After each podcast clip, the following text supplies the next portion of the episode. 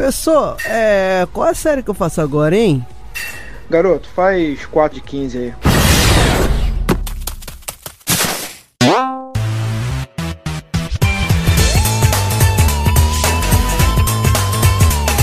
Fala galera, aqui é o Gilmar Esteves e hoje eu estou de host aqui do nosso Drops 04 e hoje é o Yuri que vai ser questionado.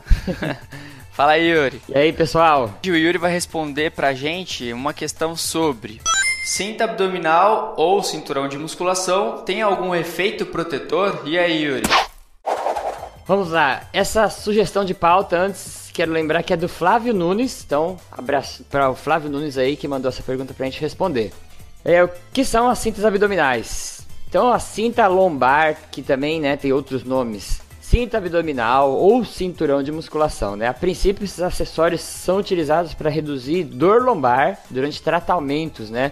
Então, é, para fisioterapia, medicina, né, a reabilitação em geral, usa essas cintas aí como uma forma de acessório de tratamento. Em alguns casos, tem trabalhos onde tem profissionais que têm muita solicitação, sobrecarga na lombar, é, algumas empresas fazem avaliações ergonômicas e também sugerem para que eles usem essa cinta, né? Então, quem faz uma prática laboral, é, que carrega muito peso, coisas nesse sentido. Depois de um tempo, né, com o passar do tempo, a popularização desse acessório, ele começou a ser utilizado em academia. Aí hoje a gente tem cintas feitas para pessoas usarem em treinamentos, que elas são geralmente de couro ou de nylon. E é uma cinta bem grande assim, né? Ela é bem espessa, que tem uma fivela, né? Igual um cinto aí de calça mesmo. E algumas uhum. têm uma área um pouco maior, que fica geralmente na região lombar, né? É onde eles tentam aumentar a compressão, né? Aumentar a área para fazer essa compreensão. Tem uma pesquisa que foi realizada pelo Journal Strange Conditional Research, tá até aqui na, na postagem em 2003, que eles entrevistaram 352 pessoas que treinavam musculação. Tem alguns dados lá, mas eu separei aqui que 27% usam essa cinta, né? Não é nem a maioria. Só que dessas pessoas que usam, 90% usam como prevenção. Elas acreditam que isso possa prevenir alguma lesão na coluna. E o restante usa acredita que ela pode pode ter um efeito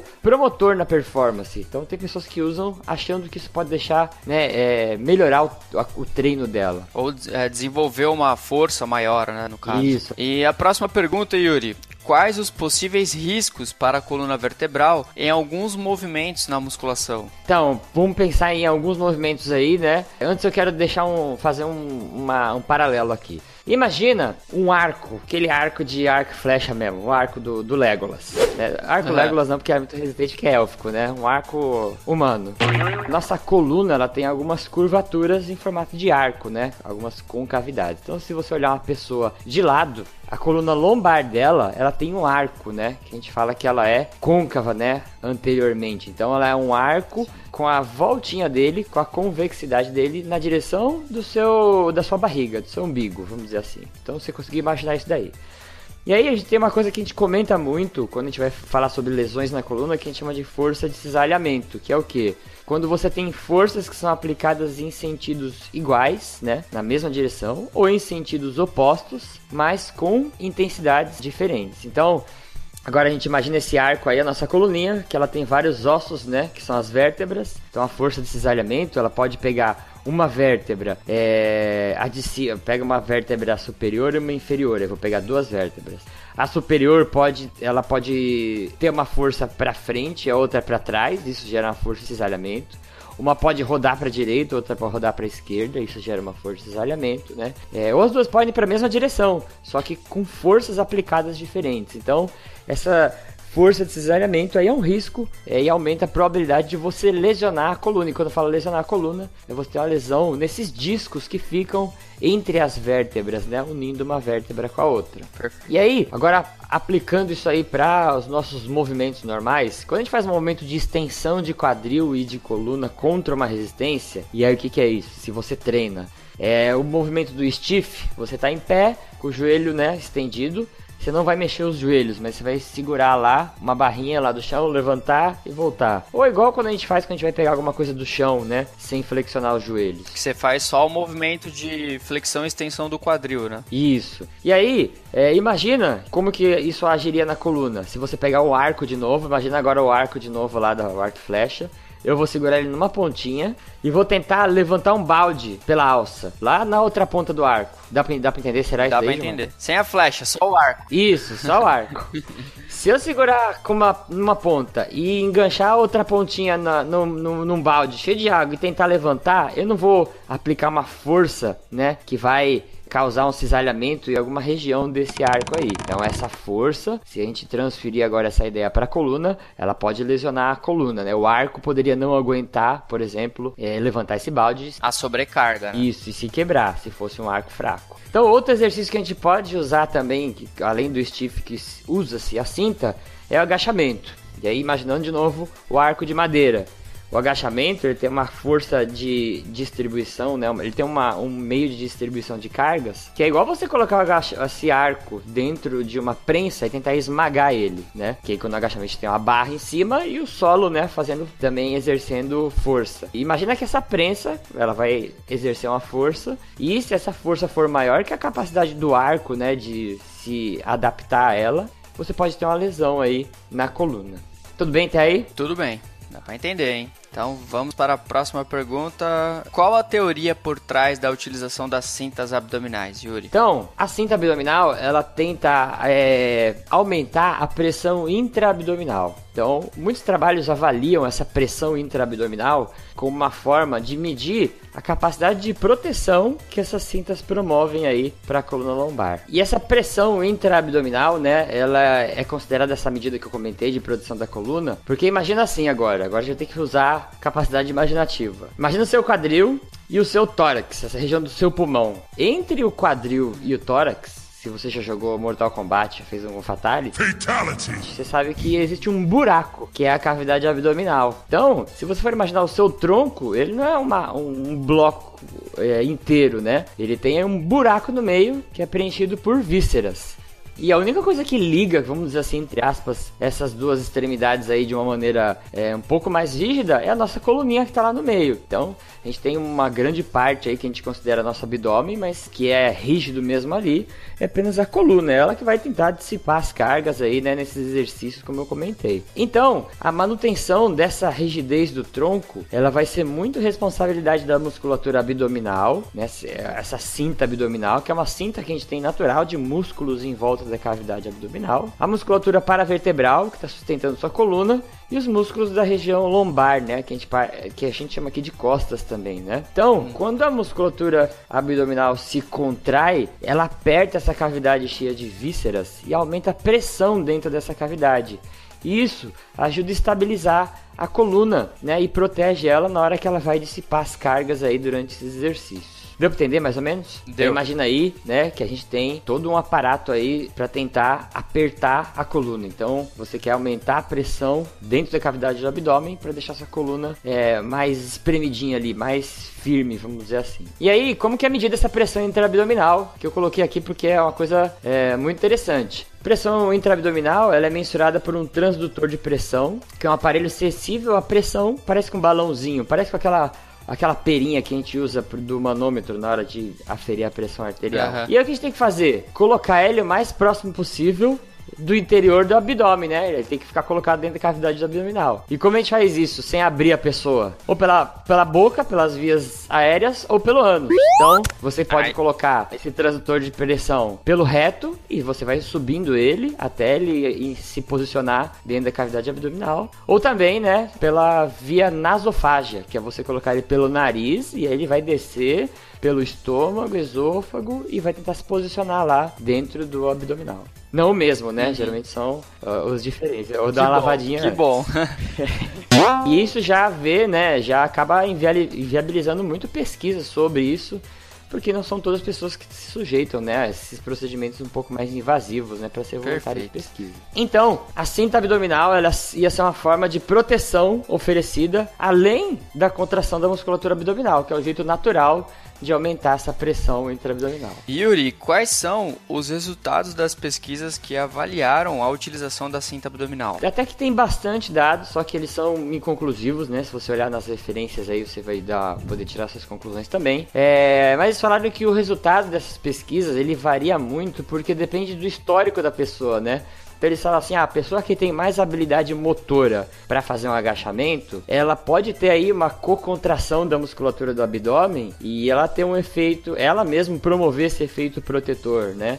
E aí, se a gente for avaliar é, iniciantes fazendo agachamento, é, pode ser diferente. Mas se esse iniciante tiver um histórico em outra atividade Sim. que não seja musculação, ele pode ter uma habilidade de fazer essa contração do abdômen, entendeu? Então isso pode variar muito as pessoas quando a gente vai buscar resultados com relação a isso. Mas o que a gente tem na literatura, eles vão apontar mais ou menos nesse sentido aí. Aumentar a pressão intraabdominal diminui a compressão da coluna e a força de cesareamento. Então, se você qualquer coisa que você faça para aumentar, vai proteger sua coluna é, durante os exercícios. O aumento da pressão intra-abdominal pode acontecer pela musculatura abdominal, né? Como a gente comentou antes, só que ele depende da força e da ativação dessa musculatura, né? E aí, quando você pensa, a cinta, ela é um método passivo. Você aperta com a cinta, os seus músculos não estão fazendo força ali, né? Então, eh, você tem duas formas aí que a literatura encontra de aumentar essa pressão intraabdominal. Pode ser ativamente pela sua musculatura mesmo ou passivamente com a cinta. Então, Yuri, com tudo isso que você comentou agora, a gente deve ou não usar a cinta abdominal durante o exercício? Ela é benéfica ou não? Durante a execução de movimento, quando você usa a cinta, parece que a ativação da musculatura abdominal e dos músculos eretores da espinha é menor. Então o seu corpo deve ter algum feedback que ele fala assim: ah, você tá com a cinta, não vamos ativar tanto essa musculatura. E aí, pensando nesse sentido, se você usa a cinta sempre, você pode enfraquecer a musculatura do tronco, né? Então a utilização da cinta tem que ser ponderada nesse sentido. Tem gente que chega na academia, antes de beber bebedouro, coloca a cinta já, né? Tem que lembrar aí desse feedback aí que vai diminuir a ativação desses músculos. O corpo ele entende que então a cinta ele traz uma força de, de forma exógena, externa, então ele acaba diminuindo a força interna dos músculos que deveriam fazer essa função, não uma força externa. É, o abdominal, principalmente a musculatura abdominal e eretora da espinha, né? Ela ativa menos quando você tá com a cinta. Ah, então isso não é bom. É, isso não é bom. Mas apenas para pessoas que necessitam levantar muita carga mesmo. E aí eu só penso em atletas de força mesmo, né? Ou algum esporte que precisa de força, tem necessidade dessa cinta e em alguns momentos bem específicos do treino também, né? Você vai fazer um stiff um agachamento. E você é um atleta que levanta muita carga aí você teria os benefícios da utilização da cinta. Mas não adianta usar a cinta toda no treinamento. Se seu treinamento é de hipertrofia, né? A gente sabe hoje, a gente não vai entrar nisso, mas seu treinamento de hipertrofia não necessariamente tem que ser 100% pesado, então você também não precisaria usar a cinta, né? E aí, outro dado que tem aqui que é a utilização da cinta com, em conjunto com manobras respiratórias, né? Reduziu também é, 10% a compressão da coluna. Então, você inspirar antes do movimento, quando você inspira, você infla os pulmões, isso parece aumentar a pressão intraabdominal, e aí você conciliar esse movimento da respiração com o movimento, por exemplo, do agachamento, é, pode aumentar a proteção da coluna. Tem um artigo que avaliou dois tipos de cintas, né? Então ele viu que a gente tem resultados melhores com as cintas de material mais resistente. Então, se você for ver, tem umas de nylon que são bem molinhas e uma que é um couro bem duro. Então, se for escolher uma cinta para usar, tem dados na literatura que mostram que as cintas mais duras são é, melhores, caso elas não limitem seu movimento, né? A utilização da cinta, ela é recomendada em literatura para exercícios que promovam compressão na curvatura lombar, então a gente está falando aí de basicamente stiff e agachamentos, né? É, e com cargas maiores que 80% de um RM, né? Se a gente for criar um critério aí para a utilização de cinta. É, e não sei se você pensou nisso, mas sobre a manobra de valsalva, que é quando as pessoas prendem a respiração para fazer uma força, né? Não sei se você já parou para prestar atenção quando você vai empurrar um carro, pegar alguma pessoa pesada ou alguma coisa assim, você prende a respiração, que é um mecanismo reflexo do corpo de tentar estabilizar também, é, aumentar essa pressão intra-abdominal e estabilizar o tronco. Que na musculação muitas vezes a pessoa faz de forma involuntária, né? Nem percebe que tá fazendo a manobra de valsalva. Isso, é. E assim, com relação à pressão intra-abdominal, se você fizer manobra de valsalva e você tiver com a cinta, imaginando aí tudo isso ao mesmo tempo, ela pode reduzir o retorno venoso, né, do sangue para o coração, e isso não é recomendado então. É, então eles recomendam que se você for usar a cinta, você pode prender a respiração no meio da repetição, só que aí você para e faz uma respiração entre as repetições, né? Se você costuma fazer manobra de valsalva, não prenda a respiração durante as oito séries, por exemplo. E entre as séries, eles recomendam que você afroche a cinta. Então fez a primeira série, afrocha a cinta. Aí descansa lá seu intervalo, aí prende a cinta de novo. E outra pergunta que você deve ter pensado também é se tem algum lado certo da cinta. Que teve uma época que a cinta era aquela parte maior na frente, né? Aí depois o pessoal falava que era atrás e ela ficou mudando aí. Na verdade, as cintas hoje em dia elas têm a mesma espessura, não tem um lado maior. Mas a cinta ela vai se propor a fazer, né, é, aquela parte maior, uma quantidade de pressão extra em torno da região abdominal. E ela tem aquela parte maior que é uma forma de tentar aumentar a área que vai fazer essa pressão. Geralmente, se você vira essa cinta para frente você fazer um agachamento, pode ser que essa parte maior atrapalhe um pouco o seu movimento, né? Mas assim, é difícil falar se tem um lado certo ou não, né? Ela não interferindo, não prendendo no seu, não limitando o seu movimento, ela vai exercer ação em volta da sua, da sua cavidade abdominal praticamente do mesmo jeito. Eu tenho, eu tenho uma opinião já assim sobre, sobre o uso de cinta ou não de acordo com toda a literatura que eu já li, eu não recomendaria o uso de cinta nem para o iniciante e nem para o atleta avançado. Eu acredito que primordialmente a gente deveria fortalecer muito bem o, o abdominal, toda a região de abdômen e toda a região de paravertebral uhum. e deixar essa função de compressão para os nossos músculos mesmo, não ter nenhuma força externa fazendo esse movimento de compressão. Mesmo porque, se a gente for ver, é, ver alguns campeonatos de alto nível de agachamento e levantamento de peso, alguns dos atletas não usam a cinta de compressão. Então, mesmo essa questão, mesmo essa questão de desempenho, por que, que eles são os campeões mesmo não usando a cinta de compressão? Bom, terminamos mais um Drops e agora se você quiser mandar um e-mail para contribuir ainda mais com essa nossa discussão sobre cinta abdominal, mande para contato@4de15.com.br ou deixe o seu comentário lá no nosso blog, que é o 4D por extenso e 15 numeral.com.br. Certo, Yuri? Certo. Então, valeu e até o próximo. Vambora. Vambora. Vamos pra feira, Tentei. Vamos pra feira. Falou. Falou. Valeu.